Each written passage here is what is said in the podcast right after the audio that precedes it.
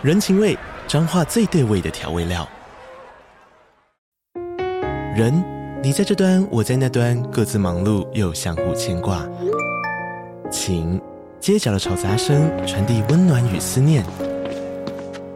味，是从每一个转角飘出的乡愁。这里是彰化县政府 Pocket 节目《彰化早咖》，我是主持人内克。从彰化大小事各具特色到旅游攻略，透过轻松有趣的访谈，带着大家走进最在地的早咖。准备好了吗？彰化的故事，我们说给你听。以上为彰化县政府广告。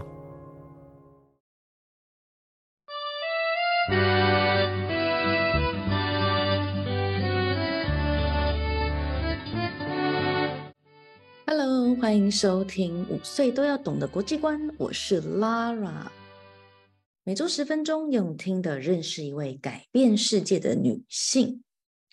上周 Lara 介绍了一位发现 XY 染色体，并且证明呢，男性携带的 Y 染色体是决定性别的因素这一件事情的遗传学家 Nettie Stevens。这周呢，Lara 也要来介绍另外一位科学家。吴健雄，哎，Laura 老师，这不是舟山女孩日系列吗？怎么今天要介绍的听起来好像是一位男生呢？哼哼，没错，这个名字听起来呢，真的很像是男生的名字哎。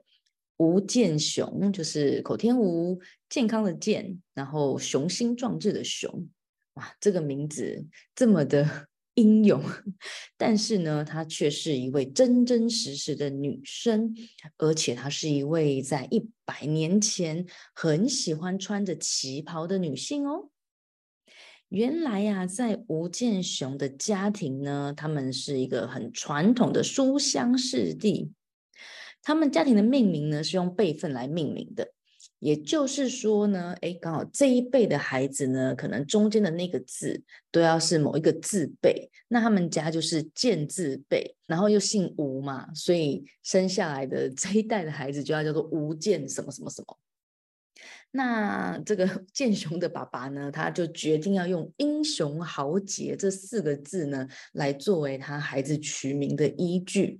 所以呢，他们家的老大哥哥呢，就是吴建英。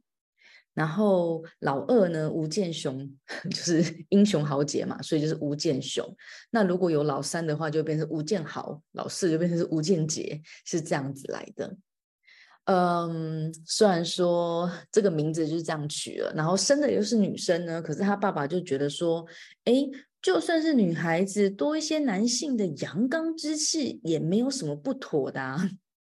虽然健雄的阿公本人表示不妥。但是爸爸呢，还蛮坚持的。那后来呢，也确实证明了吴健雄呢，确实就像爸爸说的哦，虽然说名字是蛮阳刚的，可是呢，这对他的人生一点都没有影响，更没有什么负面的影响的。那就跟我们每次介绍的女性 都很类似的故事，就是通常他们会来自于一个很重视家庭教育。不一定是家庭教育，就是教育这件事情，并且坚信男女平等的父母。嗯，这次我们的女主角呢，吴健雄博士、吴健雄教授、吴健雄女士，因为她是华裔的感觉，我后面要加一个那个名称，好像 有比较有尊重的感觉哦。这是我们中文的一个构造。啊、吴健雄博士呢，他也是来自于这样子的家庭哦。他的爸爸呢，不但是很坚守男女平等的原则，对于教育这件事情啊，重视到什么程度呢？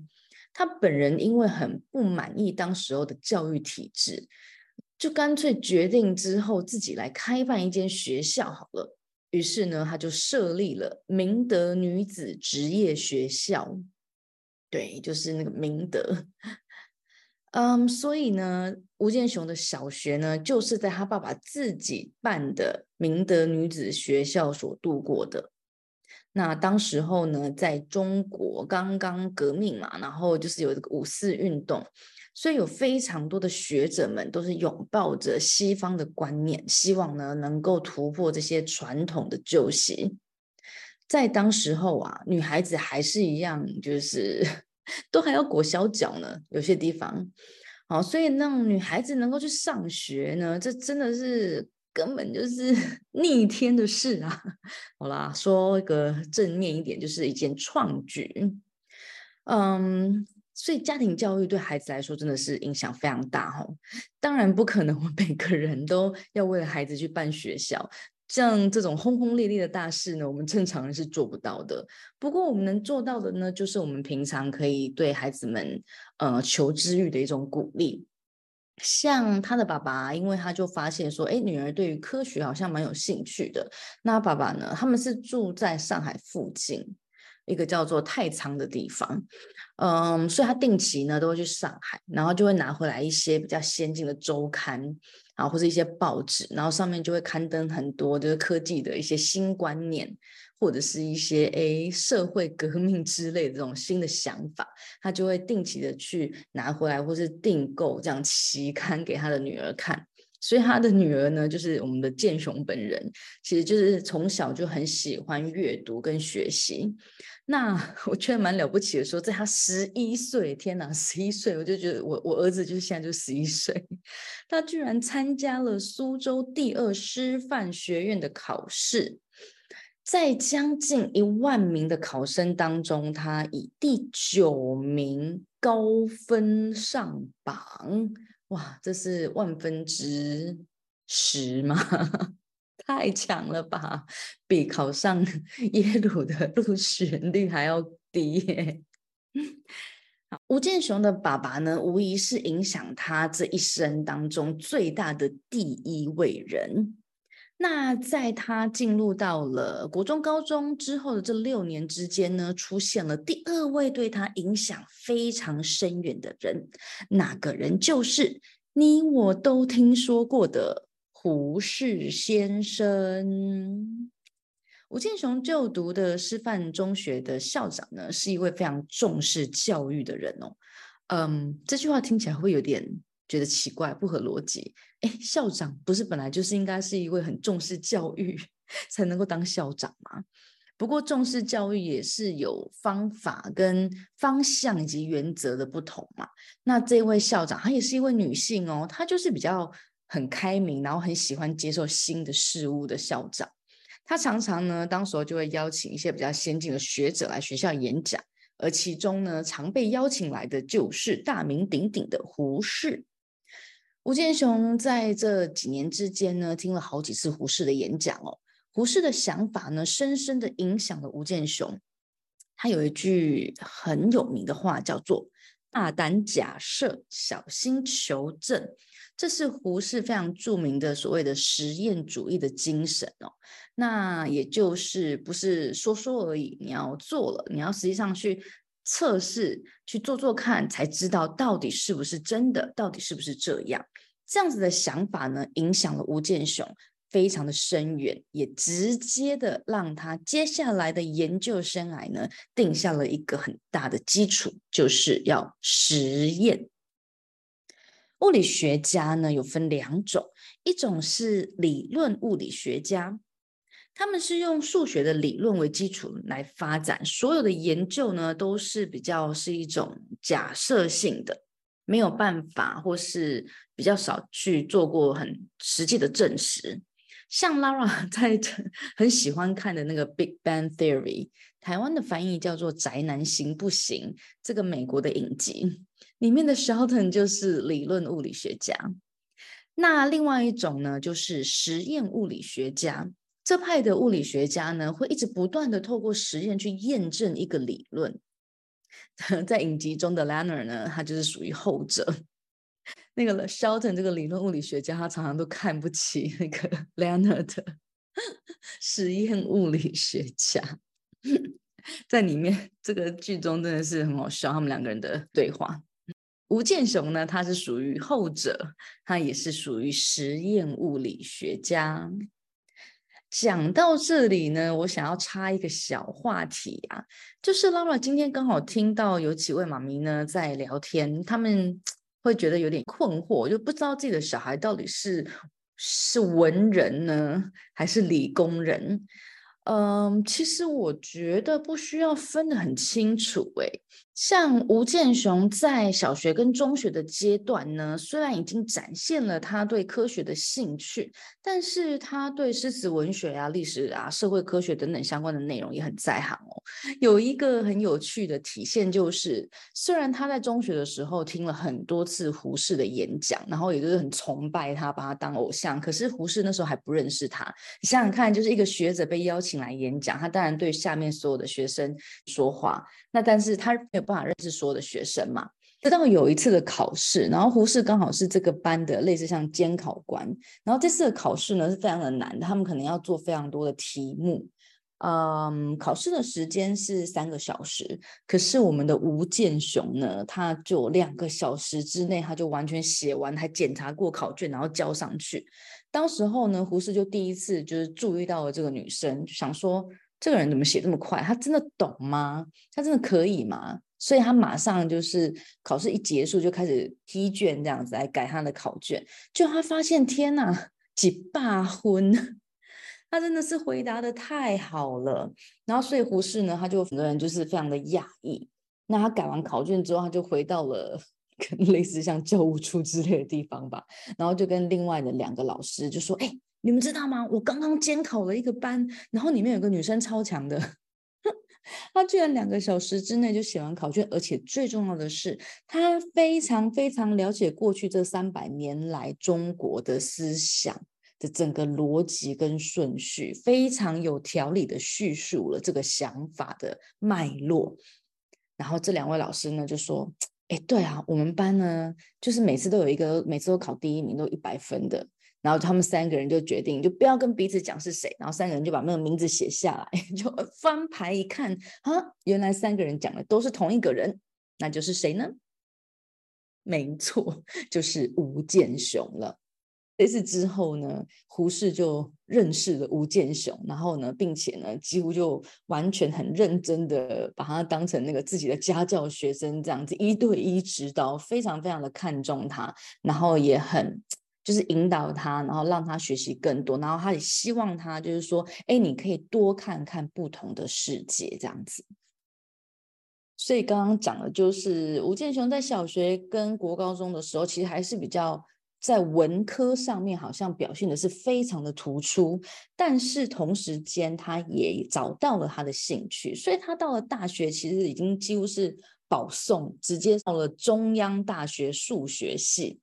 然后数学很强，大家都觉得说哇，这一年他之后应该是就是一定又要第一名毕业了。没有想到数学系读了一年之后，马上找到真爱，真爱就是什么呢？物理，他就转到了物理系。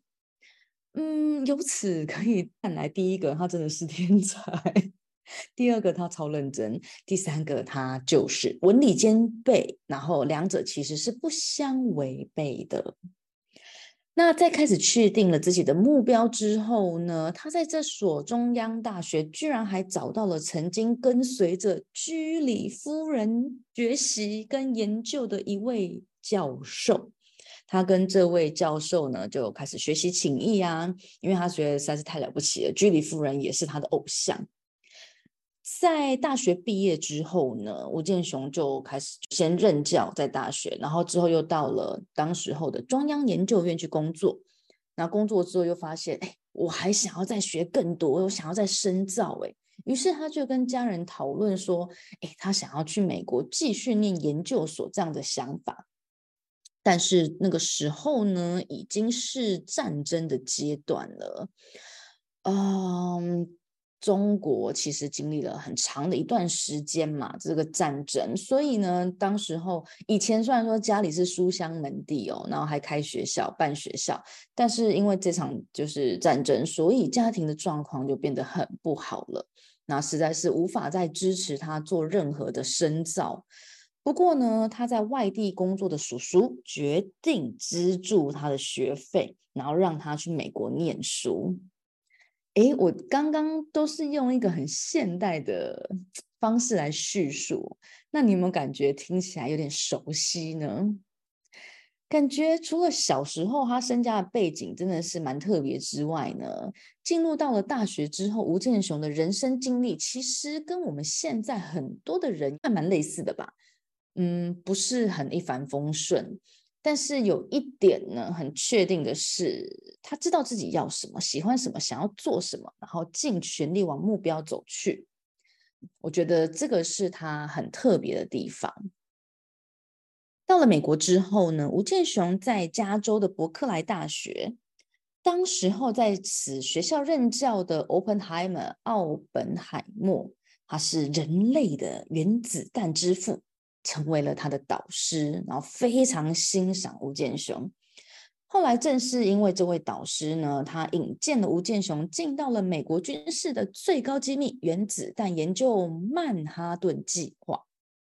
当时候这个曼哈顿计划呢，其实蛮受挫的，在某一个阶段呢，一直无法突破，然后一直有错误产生。那因为后来吴健雄的加入，他实验并且找到了问题解决的方法，才让美军最终成功的研发出原子弹。当然也设下了在长期的原子弹，结束了第二次的世界大战。当时候的吴健雄只有三十二岁。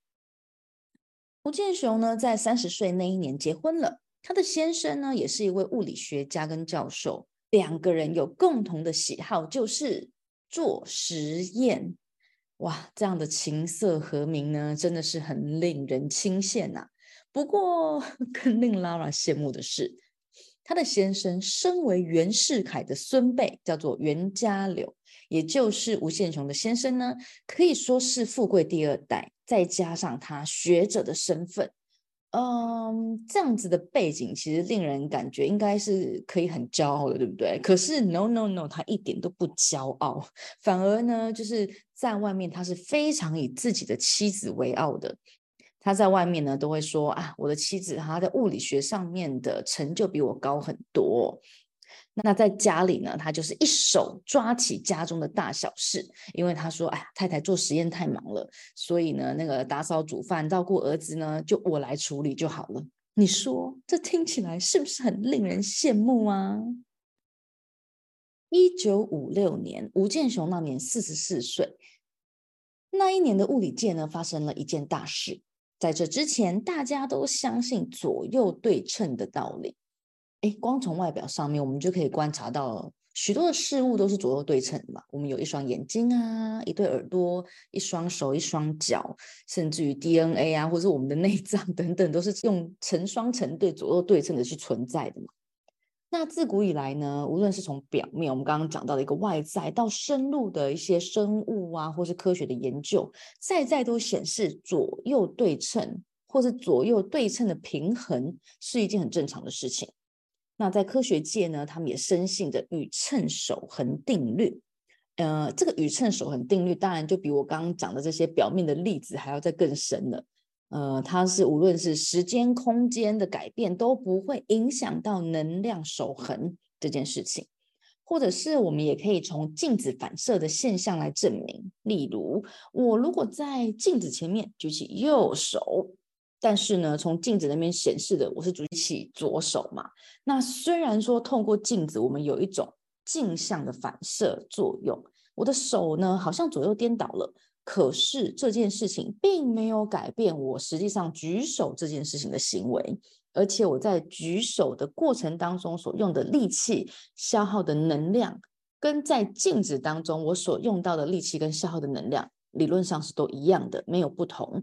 那这就是宇称守恒定律的其中的一个非常简单的一个应用或说明，或是我们用另外一个更简单的例子，就是我要吃一颗苹果，在我一口咬下去的时候，那一瞬间，我的苹果是用右手还是用左手拿的呢？这无论是用左右手拿，都不会影响到这颗苹果本身的一个物质的状态，例如这颗苹果的口味。这颗苹果的营养成分，它含的水分等等，好，这些都一样的，都不会因为我是用左手拿还是右手拿而改变，或者是说，也不会因为我今天拿还是我明天拿而改变。那这也是宇称守恒定律的其中一个应用的说明。这以上的解释呢，是 Lara 我这个非常无敌外行的非理工人对于宇称守恒定律的粗浅理解。那我看了很多的 影片跟一些文章，然后去理解出来的。当然呢，我觉得很容易有可能会说错嘛，因为毕竟这是一个物理学高深的学问，而且要看你用什么样的方式跟角度去解释它。但是我想要讲的是，呃，基本上我看到了十篇文章，有九点九篇文章写的都是让你有看没有懂的 那些文字，所以今天的这两个例子呢，应该是一个我们比较 一般人类能懂的一个概论啊。好不好？所以希望用这个简单的例子，让大家呢可以开始对这个物理概念有一点点的认识跟兴趣。然后大家可以，如果有那个 物理学专家，也欢迎让我知道说怎么样我们可以举更好的例子，或者说有哪边如果有说错的话，呃，那或者是大家如果有兴趣，也可以 自己去搜寻看看哦。宇称守恒定律，宇宙的宇，对称的称，然后守恒定律。好。嗯，简单的来说呢，就是在当时候，整个科学界的人都深信不疑，就是相信所有的东西呢，它的这个能量都是守恒的，都会是一定的。那这个就其实就是一个物理的定律嘛，就是永恒不变的。But 永远都是有 But，对不对？当时呢，有两名才三十岁出头的理论物理学家。杨振宁跟李政道，他们俩非常有名哦，因为 他们是拿中华民国国籍的护照得到诺贝尔奖的。这样讲实在是有点不礼貌。他们当然不是因为这样有名，我的意思是说，在台湾很多人会知道他们，就是会说啊，这个是台湾人嘛，就是骄傲。但是当然，他们对于物理学的影响是非常深远的，这是他们两个非常重要的地方。那这两位呢，提出了对于这个我们刚刚讲的宇称守恒定律的质疑 （question mark）。他们发现，没错，在多数的情况之下呢，这件事情是成立的。但是有一个情形叫做弱作用力的情况之下，可能这个宇称守恒定律就不一定成立喽。嗯，讲到这里。嗯我觉得我无法再跟大家继续说明什么是弱作用力，因为我再讲下去，我很怕会误人子弟。所以有兴趣的人呢，请再个别去深入了解吧。总之，这两位物理学家呢，对当时候大家非常习以为常而且深信不疑的定律提出了质疑。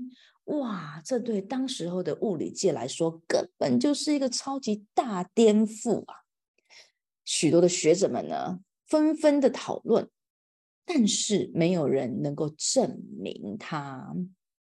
就在这个时候的同时，在这个城市里面有两个很兴奋的人，哎，买好了票呢，要准备搭船回中国探亲。这两位呢，就是吴健雄跟他的先生啦。睽违了家乡二十多年，哎，终于有机会回家找找爸爸跟妈妈了。但是，就因为杨振宁跟李正远的这一个质疑，他们邀约了吴健雄，所以吴健雄决定留下来，来做一个不可能的实验，来证明这两个人的理论。一年之后，杨振宁和李政道两人因为提出宇称不守恒而获得当年的诺贝尔物理奖。但是做出了突破性的实验，才证实这个理论的吴健雄却没有在得奖名单当中。要知道，诶，要证实这一个理论是三个人几乎是缺一不可啊。但是也许是诺贝尔物理奖的潜规则，颁奖要么就是颁给理论物理学家，或者是你就颁给实验物理学家。同一届没有办法颁给两个不同的派别嘛。那也或许呢，因为吴健雄是一位女生，这些原因都让她跟诺贝尔奖失之交臂。不过，除了诺贝尔奖之外，在物理界中能得到的奖呢，她基本上也都得到了。她也成为了第一位华裔女性的美国物理协会会长，美国国家科学奖、以色列沃夫奖，她也都得到了。那这个以色列沃夫奖还蛮特别的，这个奖呢，就是专门为了奖励那些应该得到诺贝尔奖却没有得到的杰出科学家。而且吴健雄呢，他是这个沃夫奖第一届的物理学家得主。你说这是不是超打脸诺贝尔奖的？那当时当然呢，他身边的一些同事啊，或是当时候也是算是领导型地位的物理学家们，都纷纷的为他提出这个不满，跟为他抱不平哦。不过事情就是这样子发生了。坦白说呢，呃，跟其他被埋没的女性科学家们比起来，必须说吴健雄算是有比较被看到的人。在他生活的当代呢，就是说他生存的当时候，他做实验的当时候呢，他其实也算是跟别的女性比起来，他算是有受到重视跟尊重。不过这些啊都不能够成为呃，因为她是女性的身份而受到差别待遇的合理化的理由。即使到了今天呢、啊，还是有一种好像是男理工女人文的刻板印象，对于女生要学习。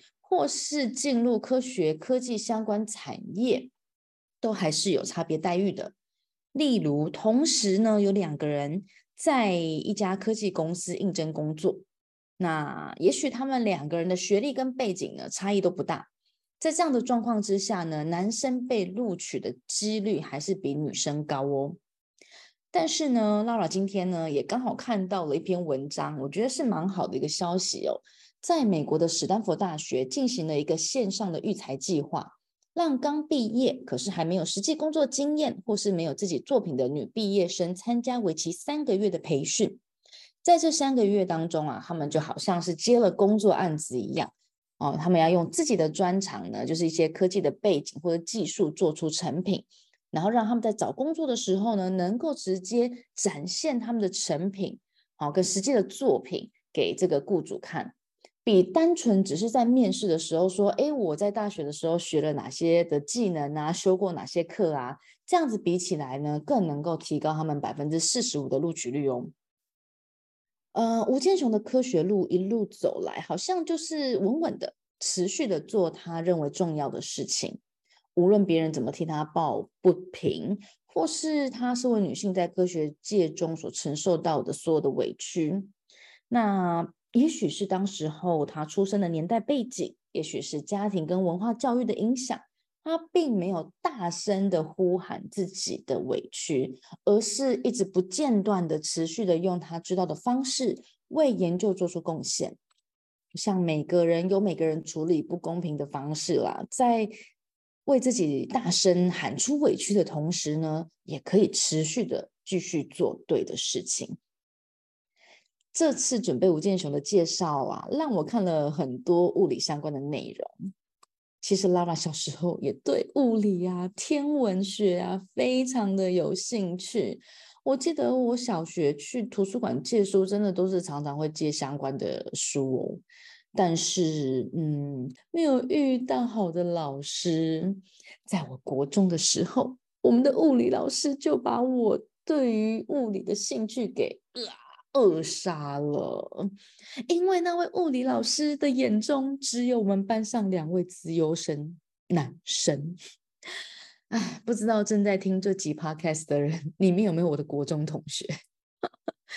也许你们应该还记得啊，老师真的很重要啊。每一次呢，Laura 研究这些对世界有杰出贡献的人物时，我都发现他们有很多的共同点。那当然，除了本身的个性啊，不屈不挠，坚持到底，然后甚至于呢，有些人是不但特别有聪明才智，还比人家更努力，这些特质之外，家庭的支持，或者是在家中至少要有一位家长的强力支持跟相信哦，还有呢，老师的引导跟赏识都非常重要。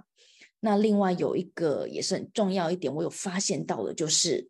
你的朋友圈，他们通常都会结交一些朋友，哎，不一定是每天都会讲话的好朋友哦，但是呢，可能时不时或是一种类似像一种精神导师，或是像一种同才的概念，在他们有一些比较跟人家不一样的想法的时候，可以有人可以讨论，这样子的对象，这样子的同温层很重要。呃，今天想要用一句话呢，跟大家来结尾：Surround yourself with those who will take you to the next level。跟那些能够带你到下一个阶段的人在一起，无论是大人或是小孩。我觉得其实都还蛮重要。当然，对于小孩来说，这个听起来有点就是太过那个，太过什么实际面吗？可是我们以前也学过一句话嘛，叫做“近朱者赤，近墨者黑”。以前我自己在学习的时候就觉得，反正这就是一句成语，好像要背起来。但是越长越大，发现没有错，你身边的人其实真的是会。对你的人生，无论是你的想法、你的决定，哎，会不会一直泼你的冷水，还是会一直鼓励你？然后能不能知道跟了解，还有支持你一些与众不同的想法，这是很重要的事情哦。好，这个就是我们今天的周三女孩日啦，介绍了这一位呢，呃，物理研究的第一夫人，或者是呢，他们说是中国的居里夫人。或是呢，中国的原子弹之母，非常多的 title。那她的名字呢，非常的阳刚，叫做吴健雄。可是是一位非常不屈不挠、坚持到底，并且数十年如一日，而且喜爱旗袍、爱吃中国菜的吴健雄女士。希望你们喜欢今天的内容，好像讲的有点久哦，Sorry，好，超过十分钟了。五岁都要懂的国际观，周三女孩日。如果你想要知道更多的内容，欢迎搜寻 Podcast。五岁都要懂的国际观，在各大平台都可以听到哦，或者是到 FB 搜寻我的粉专 Lara 的多语绘本世界英二日德。有任何的想法跟 feedback，也欢迎留言给我哦。OK，五岁都要懂得国际观，See you，bye。